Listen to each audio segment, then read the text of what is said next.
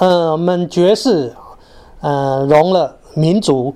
当然，刚才的民族呢是属于中南美洲的民族。我们再来玩一下呢，就是东方的民族，也就是我们大家熟悉的中国音乐啊。